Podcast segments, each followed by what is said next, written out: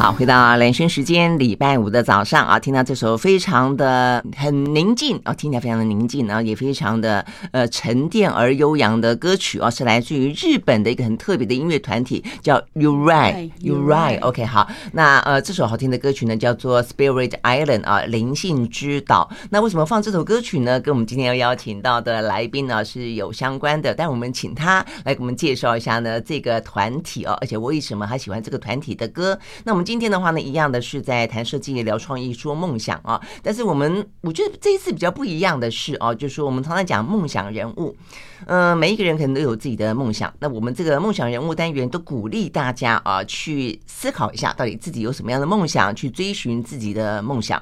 但坦白说，呃，不见得所有的人都有那么清晰的梦想啊，就说哎，我要做一件什么样的事情。但是你只觉得你想要离开。啊，你想要呃脱离现在的状态，你觉得现在不够好，或者你现在碰上了困顿，你现在可能撞墙了，你就想出走。哦我最近还看了一个韩剧，叫做《我的出走日记》哦，非常的好看，非常的动人啊。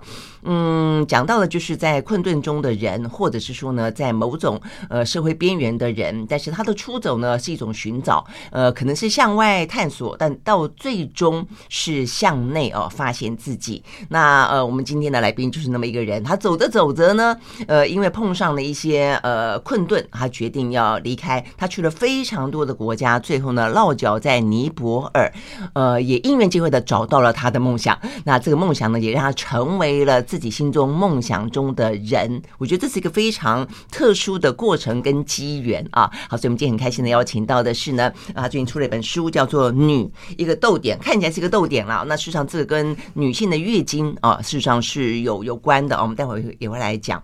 呃，昨晚身体的朝圣啊。那这个作者的话呢，是林念慈哦，就在我的身边。他在呃走着走。走的呢，她在 BBC 在二零一七年的时候也把她选为呢世界的百大女性之一啊，因为呢她走着呢找到了自己的梦，也成就了很多女性的梦。Hello，念慈早，早安，蓝轩早，各位听众大家早安。对呀、啊，而且呢，我在读这个念慈这本书的时候，我一直心里面觉得说，这个女生我好像访问过，对，但是呢，呃，我就是没有找到我自己呃我们访问的记录，因为因为在很早很早。我刚才问了他，真的访问过，嗯，因为那个时候你刚创业，对不对？对，那个时候是刚创业，然后现在已经 走了八年。对呀、啊，你看啊，因为我会有印象，是因为呃，因为呃，就是去做布卫生棉的啊，就以创业以这个为他最主要的内容的这样子的女生并不多，尤其去尼泊尔做一个工作坊，专门教大家做。布的卫生棉啊，那所以呢，真的很少。但其实我印象中觉得，哎，我记得我当初是访问一对姐妹，那为什么美眉不见了呢？啊，OK，那所以美眉去做她自己，她去追寻她自己的梦。对啊，她现在就是一位艺术家，然后，啊、然后她即将也要有她新的。舞台剧叫《最初的女》啊，《最初的女》。那这事实上，虽然你们的表现方式不一样，但是追求的路还是蛮像的哈。对对，真的是哈。OK，好，所以我们要先讲一下刚才呃一开始放那一首歌啦啊，因为这本书我在读的时候，其实有些部分很有感啊，就是你去全世界各个地方走，呃，你说你对日本这个团体，就是为他的音乐所打动，他是一个什么样的团体？嗯，其实它是一个 family，就是一个家庭。所以你刚刚听到的，包含是所有的音乐乐器，就是他跟他先生还有他们两个儿子一起组成的。那这个团叫 Uri，那它是合一的意思。那刚刚这首 Spirit Island，它其实是啊，在日本的宫古岛，它每一年的春天会有鲸鱼去那边生孩子，然后呢，他们就是创造了。这一首歌，所以你其实可以感受到，就是有潮汐打在身上的这种感觉。我最喜欢的是这一段，嗯，哦，这样子，OK。所以事实上，呃，这个 Uri 这个。家族其实只是在你浪迹天涯、走过很多呃国家的过程当中的中间一个啊。那所以我觉得我们一开始可能就要先聊哦，就是说呃为什么你会呃出走？因为我们刚刚讲到说，其实呃这个念慈他在尼泊尔成立了一个工作坊，这个工作坊呢算是他的创业了啊，算是他的事业。但这个事业我觉得比较像现在概念当中的社会企业，对不对啊？就是说你一方面呃成立一个实际上是。有在卖，有在买卖，有在贸易，有在赚钱。但赚了钱之后呢，回过头来投入更多的女性的卫教嘛，对不对？OK，好，所以为什么为什么会是呃布的卫生棉？为什么你走过那么多国家之后会落脚在尼泊尔？哦，我其实刚刚四十岁这样，那我就。想说，其实这真的是一个十年的旅程。那我在二十九岁、三十岁的时候决定，呃，去尼泊尔创业，然后建立这个布卫生棉工坊，然后推广就是月经的教育。那我们一直在做的一件事就是推广这个 eco positive happy period 环保正向的月经运动。然后就不知不觉就这样十年过了，对，然后呃。我也很难想说，啊，为什么会是尼泊尔？那其实我在这个书的开头就有讲说，我有一次去，啊，就是有一个灵性的朋友跟我说，啊，他就算了一下，就说，哦，念慈，你有二十六世是在是当尼泊尔人这样子。然后我十六，然后我就想说，这也太夸张了。对，那我只是当下也只是。头脑无法思考，只是眼泪一直流，就觉得说，其实我在那个国度就会觉得很自在，或者是我可以很可以跟大家一起共事。然后虽然很长，譬如说尼泊尔文啊、藏文听不懂，可是我就可以好像听不懂之中又好像听懂了什么的这种感觉。所以你去的时候，你就会有这种感觉，就是了，就觉得很熟悉，然后很很喜欢当地的文化。我觉得某种程度是。呃，我有被当地滋养了，然后我找一些事情，就是我很有热情的事情，跟当地的妇女们一起连接，一起做这件事情。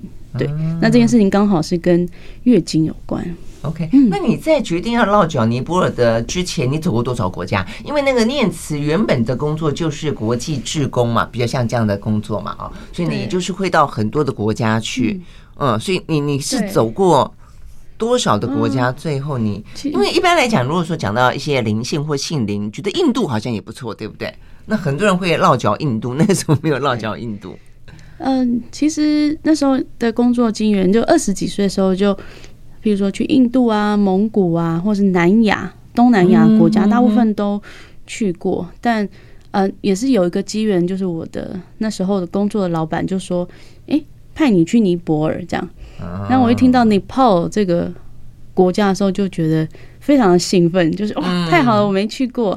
然后加上我是素食者，然后我就觉得去那边就会觉得东所有东西都可以吃，就很开心，这样 很开心。对啊，OK。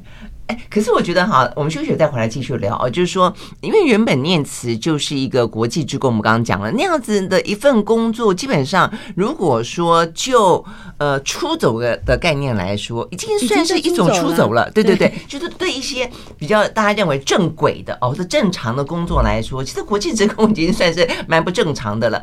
所以对你来说，国际职工还不够，还会在那个时候碰到。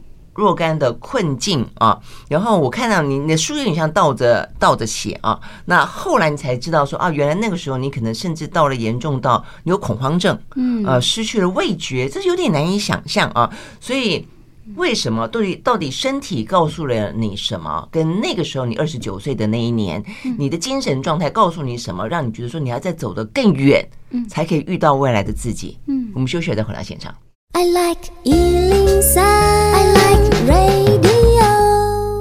好，回到兰萱时间，继续和现场邀请到的林念慈啊，他写了一本书，叫做《女左往身体的朝圣》啊。那边讲到的当然跟女性的身体有关，跟女性的自觉有关啊。那基本上来讲，对念慈来说，她呃把它当做一个朝圣之之旅啊。回过头来要倒推到你说十年前嘛，啊这个一个十年的旅程，呃。对，第一个就是说，国际职工已经算是够比较自由的了，没有框架，比较认为啊是没有框架的工作了，怎么还会这么给自己这么大的压力，或者还想要再出走？当时的我，年轻的我跟自己的身体很遥远，嗯，对，那我觉得是一个提醒。譬如说，当我在尼泊尔，在菩提树下问这一些妇女。呃，他们生命的苦难是什么？他们跟我讲月经的时候，我是非常的震惊的。可是其实回过头来，我也去思考当时我跟自己的月经关系，就发现也是蛮糟的。那我呃，所以当时就是有一个有一个反观，嗯。但同时我觉得，哎，既然我在做这些助人的工作，然后这么的忙碌，可是为什么我一点都不开心？嗯，对。然后我觉得，呃，我觉得这也是一一个很棒的经验，可以带很多年轻人去看不同的世界。可是我觉得，我想要一个啊、呃，真正跟当地人，譬如说住在一起，嗯、一起生活，嗯、然后然后用合作方式，然后建立一个比较长期的的一个一个机会，而不是昙花一现。譬如说一一年去一两次。这样子的，哦，所以你原本的工作是带着有心做国际志工的年轻人，到不同的国家去，然后参与他们当地的一些 NGO 的活动，就觉得哦，我我还不够，我想要更深入，然后而且我想要自己去啊开创，我觉得我有热情的计划，而不是就是。譬如说，有时候是一个什么教育计划啊，或是要种水笔仔啊，或是要不同的 project，可是这个可能不是我的热情所在，但也是很好的事情。可是当时我就觉得，哦，我好想要一头栽入这个月经的世界。哦，真的哦，OK，好。你在二十九岁那个时候的状态，你说跟身体有点遥远啊？你里面讲到有一个就是身心分离的感觉，就你的心跟你的身体不在一起，但是它是强烈到。我不太能够理解，就是说他那个时候呃，比方说你说失去味觉、恐慌，那个时间有多久啊？他是因为压力，也包括了就是说你你给自己的要求太高，一个生活的模式。我觉得他就是一个典型的啊，可能我们社会长久以来追求的一个模式，就是要一直不断的追求效率，然后每天就是要。立刻爬起来，然后就是一直不断的就是哒哒哒哒哒的，一个往前进。可是我觉得这也没有不好，只是说中间的休息放松是很那时候是不懂的，不懂得让自己休息放松，所以就导致很多事情变成是麻木的一个状态。那我觉得这麻木的状态就是让我让我的身心状态到了一个很低的一个阶段。可是我觉得我很感谢那个低，还有那个当时的。很不开心的，因为我觉得那个低，它让我看见就是，哎，最低就到这里，那为什么我不，我就反正就这样了？那我想要就是好好来做我要做的事情，所以那时候就决定离开我的工作，然后去真正去追寻我那时候最大的热情的地方在哪里。对于很多的女性朋友来说，呃，月经是我们生死相伴的事情啊，不也没有到死啦，因为我们到了。呃，五六十岁就已经没了啊。好，但是重点在于说，他为什么会让你觉得说他当做一个志业要去投入？呃，跟你说到的那个尼泊尔在菩提树下听到他们那一群妇女在聊天是有关系的嘛？对不对？非常多的这个女性的人口。那我觉得，呃，我也是有月经的，然后我也从我的早期的月经经验，我我并没有很喜欢它。然后我是并不舒服的，我并不觉得这是一个一个一个礼物。嗯，对。那我觉得是当尼泊尔的妇女跟我讲，他们需要这部分的教育，跟跟他们在在月经上面是过得很痛苦的时候，我觉得那个是一个向外跟向内的力量。一个向外就是说，What can I do？我可以做什么来去帮助他们？那一个向内的力量就是，那我跟自己的月经关系如何？然后发现。蛮糟的，那我就发现，我三十岁的时候刚创业，那时候是在一个啊、呃，就是海拔一千五百公尺的山上蒲门的农场，然后我在那里盖一个小工坊，然后跟两个妇女而已，然后我们就在那边做部位上面。那那时候我月经来的时候，就是啊，我终于 可以让自己好好的放松，就是而且因为就是因为一天八小时没有电。然后你就是也没有网络，你就没有任何的电磁波的干扰。然后晚上没有电，你就只能晒月亮，你就只能看月亮。然后全部人都非常早起床，然后晚上可能吃完晚餐就没事就睡了。然后我就发现，哎，我怎么这次没有经痛？然后我怎么发现好像可以不用吃止痛药了？呃，就你很难想象，其实，在念慈的工作坊也好，他在经过很多的一些地方，然后背景都是一样一面呃很美很美的山，很高的海拔，然后你就看到了迎风飘扬的各式各式各样花色的布卫生棉啊，在在那边，所以那种感觉，你你会很难想象说，呃，就是我们会视为比较是。污秽的，对对不对啊？甚至呃，其实刚刚念慈没有讲到的是那群尼泊尔的妇女，她甚至他们会被当作是一个羞耻，然后呢，更不用说过去我也曾经听过说，在非洲他们会把这个呃刚好有月事来的呃妇女关到一个小小小房子里面，然后呢就觉得说她她不能够做很多。呃，那个时候该呃能够做的事情，或者不能够进呃什么地方，就把它当做一个是很脏的东西啊。呃，这个部分事实上，这在观念上面的让念慈觉得惊讶，因此想要去翻转它。我想都是这一些呃一头栽进去的机缘。你怎么样子去看待每一个月都会来找你的这个呃一开始觉得很烦的朋友，但是当他走了以后，你就蛮思念他的这个朋友。OK，我们休息，再回来。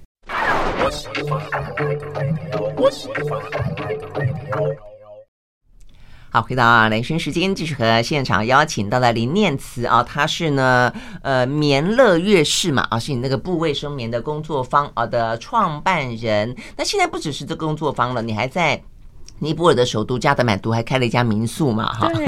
所以我看你要待在尼泊尔的时间应该是更长了。那我们刚刚讲到呢，呃，从他创业到现在已经八年了啊。那呃，这个月经到底怎么样子呃？让念慈决定要触动，就一个我们刚刚讲到的是尼泊尔的妇女啊，这样的一个呃很。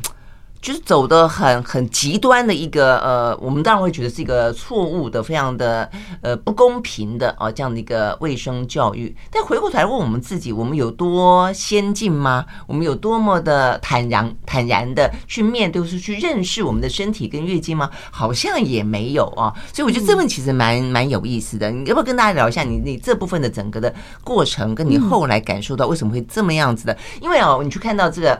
呃，念慈走过的很多国家的足迹，你去参加的活动超级特别的，你知道吗？呃，念慈会去参加什么月经大会、子宫僻静营哦，就是一一些活动，就是呃专门针对的，就是呃一群女人哈，嗯，怎么样去谈论自己的月经，去好好的正正视自己的子宫，甚至还有一个活动教你怎么样去晒子宫。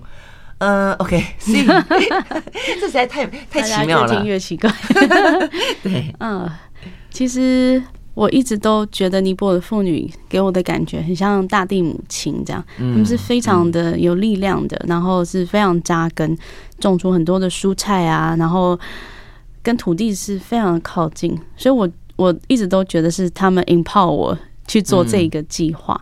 那也不单单是啊，刚刚提到说尼泊尔的。妇女在月经来的时候有很多的社会禁忌，但这是可能局限在一些族群。但其实有很多藏族啊，或者是一些受高等教育的女性，其实大家的月经状况是都不一样的。但因为我觉得我对于这个议题太好奇了，所以我就每一次的踏上的旅程都跟女人的身体或者是月经有关，像去波士顿参加世界月经大会。或者去希腊的小岛去参加呃这个女人的女人圈的僻静营，因为我我在我想要做是呃 women empowerment，就是女性赋权。可是我一直在找说，诶，是要用什么样的方式进行？因为我觉得哦，这其实尼泊尔女人非常有力量，可是我要怎么让他们知道这件事情？嗯，然后甚至是我也要修正我自己，因为我觉得我们是在一个比较。呃，父系跟父权的一个社会架构之下，很多我们工作的方式，或者我们用力的方式，是非常的阳刚跟男性化的，呃，阳性的。所以我一直在学习，就是怎么样用阴性的力量或阳性的力量，让它平衡一起工作。显然的，就全世界很多的女性，实际上。都在试着去理解、探索这件事情，对，对不对啊？所以你说好像 Boston 的那个月经大会，我实在太好奇了。这月经大会在做什么？嗯，其实我非常感动，因为我一直觉得这条路就是孤独到一个不行，就是哇塞！你在讲说僻静人烟稀少的道理，你这个已经到了。我觉得我最近在做一件，就十年前在这个尼泊尔不不知名的山上，在做这个布卫生棉，已经相当的孤独。那真的，我后来到了美国 Boston 参加那个世界月经大会的时候，我一到现场就已经红成一片，是已经超红的，有各式各样的月经的产品，然后有世界各地的呃女人或是男人，甚至是跨性别，他们在针对这议题所做的各种的努力或者是贡献。所以男人也会来参加月经大会，对，甚至是呃跨性别者，嗯。对，性别是比较可以理解。那男人，男人也是也非常投入这样子。对，所以我就非常的感动。那那时候，呃，我甚至认识很多的的世界各地的朋友，嗯、像我们现在在推的月经觉知，呃，menstrual awareness，或者是 menstrual revolution，月经革命，嗯、月经觉知，啊、呃，甚至是英国的第一所的月经学校叫 Red School，它是十几年前从两位心理学家所成立的。那我就觉得哇，有很多的资源让我们用完全不同，甚至是翻转的角度来去看待这个女人身体有的周期。是，而且这个周期它不仅仅是五到七天，它就是一个 cycle，它就是一个二十八天到三十二天的周期。然后其实呃，流血只是那个时候是流血，可是其他的周期你还是有不同的身心的变化。那这就是为什么我后来会很想要投入女性的领导。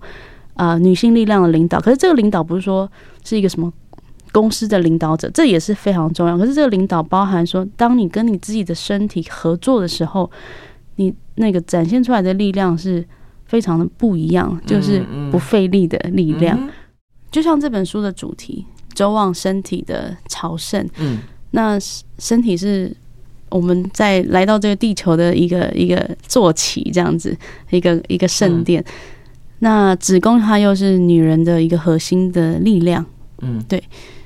那其实月经它跟嗯月亮啊、潮汐啊、自然万物，它真的是有很深的一个连接。所以其实想要邀请大家，嗯，其实是一个邀请，就是重新跟身体连接和合作。然后你是真的是是很自在的在这一个容器里面。嗯哼，对，你是自在的在这个容器里面，然后你甚至可以欣赏，嗯、然后喜欢在这里任何的一个、嗯、一个状态，然后甚至是接受，嗯，接受这件事情。对，那我觉得是，你这样讲，我想起来，你里面有讲到有一个呃表演者，嗯，呃，他。的表演方式从头到尾没有讲一句话，然后呢，就是上了台之后呢，就在 spotlight 的底下就把自己的衣服一件一件脱，脱到全身光光之后呢，然后呢就拿了什么笔？奇异笔，奇异笔，然后就把世俗当中会认定我们的身体哪里不够好啊，脸不够美，他就画了一个可能比较美的脸，然后呢腿大腿内侧好像多了一块肉哦，他就把它这个画一条，假装说他变瘦一点等等，呃，这样子的种种。对待自己的身体，透过奇异笔，你会发现那个人的身上就整个几乎没有完整觉得满意的地方。这个描述我觉得还蛮蛮蛮 shock 的。就是感谢兰轩姐，真的都有在看书的细节。对，那场表演表演非常的震撼，非常的非常的震撼。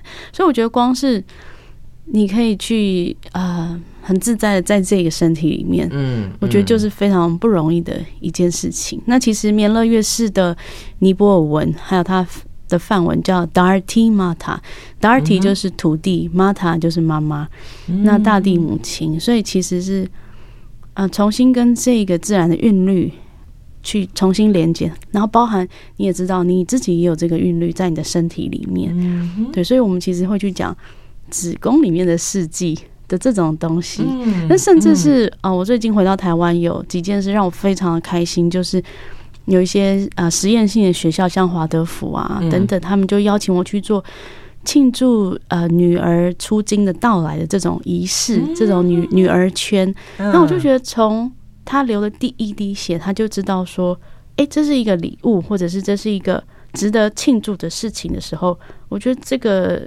女人真的会变得非常不一样。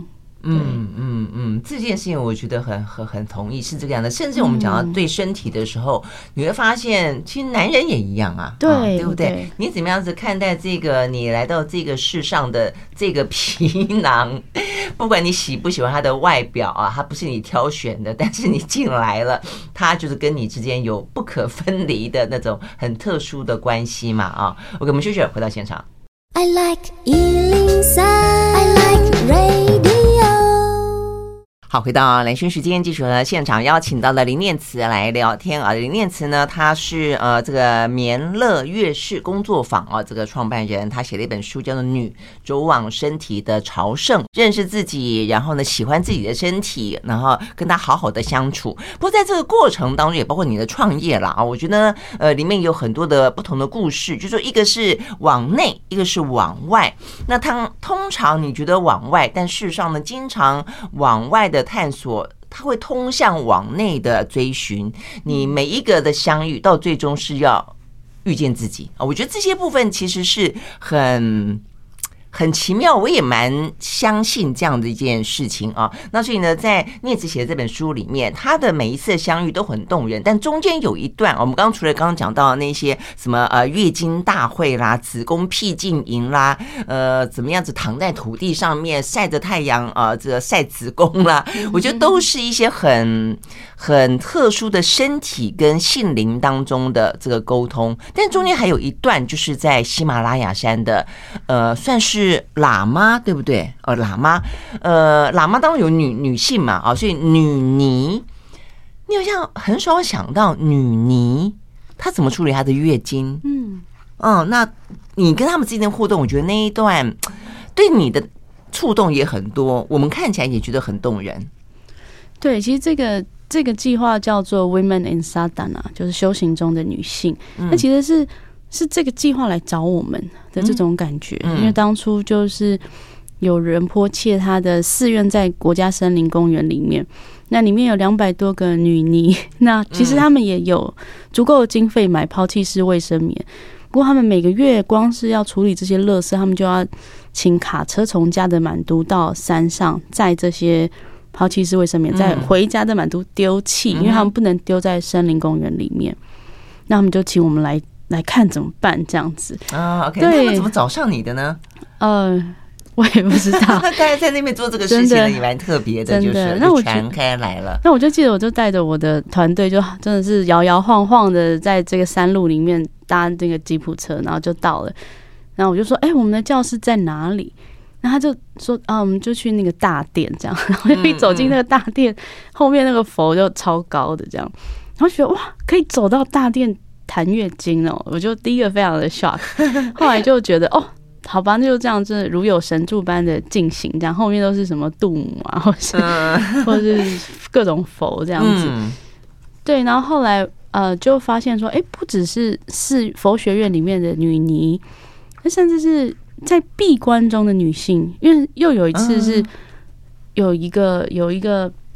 应该是中国人，他想要供养一些在闭关中的女性，他就说他们一年要闭关三年三个月又三天，就是闭关很久。那他就说里面的女尼就直接说他们需要布卫生棉，然后他就想说到底要去哪里找这种那么奇特的东西，就他就随意走进一间咖啡厅，就是我们的店，在家的满都，对，然后他就，然后我们正在理货，就桌上一堆不卫生棉，他就说。这是啥？我就说哦，这是那个 Eco-Pass 布卫生棉。嗯，他就非常兴奋，就说全部买，整间店所有的布卫生棉全部买。然后我就想说，你要给谁这样那么多？他就说闭关的女性。我就哎、又是女尼，然后就让我非常升起这个好奇心。哦，原来还有一个族群我们可以去碰触。嗯，所以后来我就跟了来自藏区的的护士，高山护士。组成一个团队，我们就去走访期间的不同的女尼寺院，然后做这个呃，第一个先了解他们的故事，还有他们身体的一些经验，然后再来我们有带一些身体觉知的课程，然后还有不卫生棉的分享，然后我就觉得那趟旅程实在是太不可思议了，接触到很多啊、呃、山区啊，或者是。啊，不同背景的女尼，嗯。嗯嗯，对，所以就对我们来说，即便是这些我们觉得是远离红尘的、接近像出家人这样的概念，他同样要面对他自己的身体，嗯哦，所以我就觉得这个事情基本上来说，就几乎没有人他可以逃脱这方面的应该要有的对话啊，只是说大家可能都没有去注意到。那但但重点在于说那个过程，你看后来呃念慈去了以后，呃这个也是哇，我就觉得。后来他就跟这些女尼们，呃，就呃，除了上一些课之外啊，然后教他们怎么做布卫生棉嘛啊，呃，没有，有没有做教学而已，教学，然后就一早起来就在喜马拉雅山的呃陪衬下陪伴下做早操。对，我觉得这种感觉好棒哈。这个也是对不对？这个也是在哦，这是在我们工坊附近哦，这样子往山上 散步，就散步二十分钟就到这一棵喜马拉雅樱花树啊，好美。所以你你所以这这段时间是让你你们的工坊也是在半山腰嘛？嗯嗯嗯，对啊。OK，所以这么接近大自然的呃，我觉得。这个跟身体我们讲到的呃，就是所谓的觉察等等也有关系。就大自然本身就有它的力量，非常有。所以你会在这个互动的，比方说你在一早在家那个啊雪山前，嗯、然后呢那么清新的空气里头，然后那么强的呃这个力量里面，那种感受是什么？嗯、呃，其实我的工坊附近有两棵树，一棵就是很大的菩提树。嗯然后走路也大概二十几分钟，然后另外一棵就往上走，就是喜马拉雅樱花树。然后我就觉得一个是、嗯、一个是那个妈妈，一个是阿妈 的这种感觉，所以我很常在我你说他的年龄就是树龄那么，就我都称就是什么妈妈阿妈，就是我会在我很状况不是很好的时候，因为在。我觉得就是在尼泊尔工作，他真的有非常辛苦的一面，跟很多奇形怪状的状况发生，这样子。嗯，比方说，无法用脑思考。譬如说，呃，很长的突然就是罢工啊，或者停电啊，或者有超多庆典，全部人都要跑去唱歌跳舞啊。然后，然后他甚至是连没有门牌号码这件事，所以你光是要买一个东西，譬如说我要见一个厂商。光是搭计程车就很困难，就要说呃、啊、哪一棵树旁边，然后哪一个路口右边，然后就是很困难这样子。但我觉得很常在我这些让我觉得说我是不是发疯了这种情况的时候，我就会去散步，然后走到那个树的下面，呃，前面就是雪山嘛，就是谷地啊、梯田啊、喜马拉雅山，然后你就会觉得好辽阔，然后我。我我难过，我在意的那点事算什么？是啊，对，嗯，所以就是在那边待大概三十分钟，我又可以 充电完，然后又可以再面对一堆各种鸟事。对。对，所以我觉得每一个人都应该在他自己的生活当中找那么一棵树，找一棵树啦，或者找一颗石头啦，呃，让自己呢呃重新去充电，找回自己的力量。OK，我们休息了再回来。那事实上呢，呃，念慈在台湾啊也找到了这样子的地方，而且呢也开始呢哎在台湾推动了属于女人的僻静营。那个地方在哪里呢？我们休息了，马上回来。嗯。